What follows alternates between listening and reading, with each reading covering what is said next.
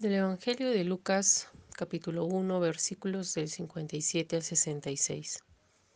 Se le cumplió a Isabel el tiempo de dar a luz y tuvo un hijo. Oyeron sus vecinos y parientes que el Señor le había hecho gran misericordia y se congratulaban con ella. Al octavo día fueron a circuncidar al niño y querían ponerle el nombre de su padre Zacarías. Pero su madre, tomando la palabra, dijo, no, se ha de llamar Juan.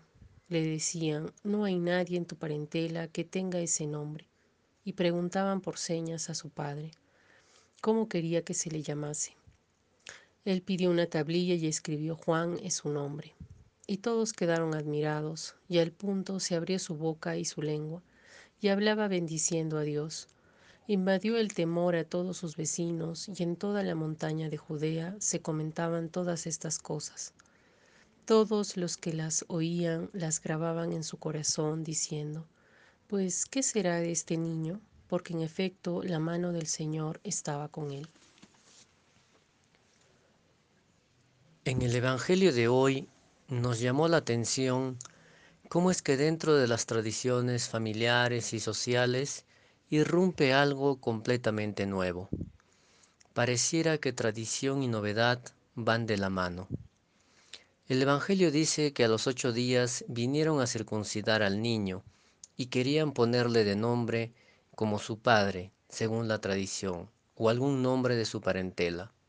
Sin embargo, Isabel tomó la palabra y dice que se llamará Juan, lo cual desconcierta a sus familiares y amigos.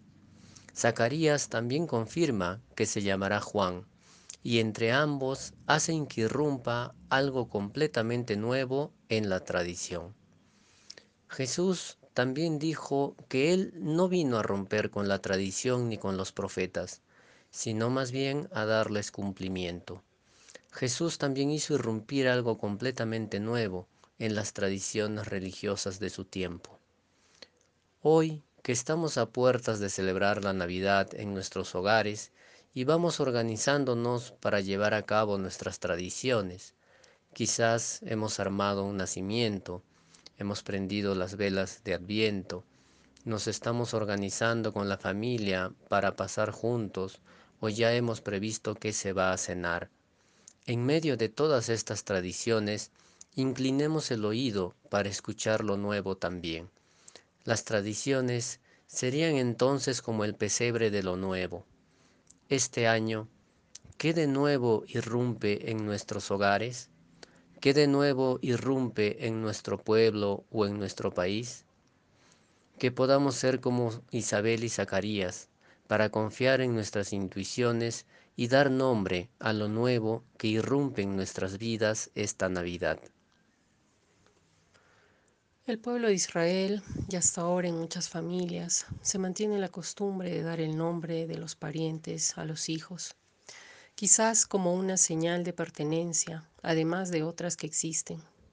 Sorprende que, como Zacarías no tiene voz, todos los demás dicen cómo se llamará el niño, pero ni siquiera se les ocurre preguntar a Isabel, que es la madre.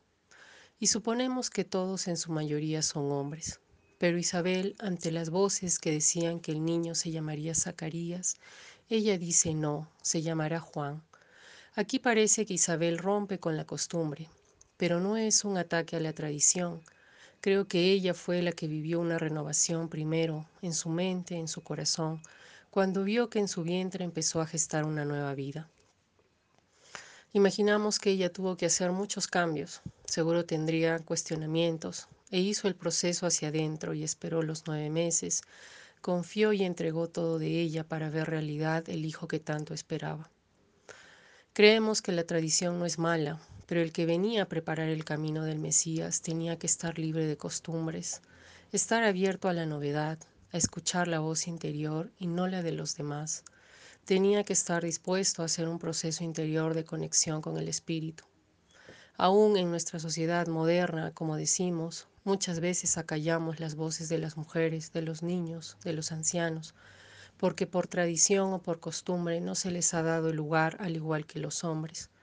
Pero el Espíritu siempre hablará a quien esté dispuesto, a quien esté dispuesta a escuchar, a quien tenga la humildad de hacer los cambios necesarios, de dejarse moldear y abrir el corazón para ver también las necesidades de los demás. Que podamos, al igual que Isabel, renovarnos, creer, cambiar lo establecido, para que podamos ver la realidad, lo que tanto anhela nuestro corazón.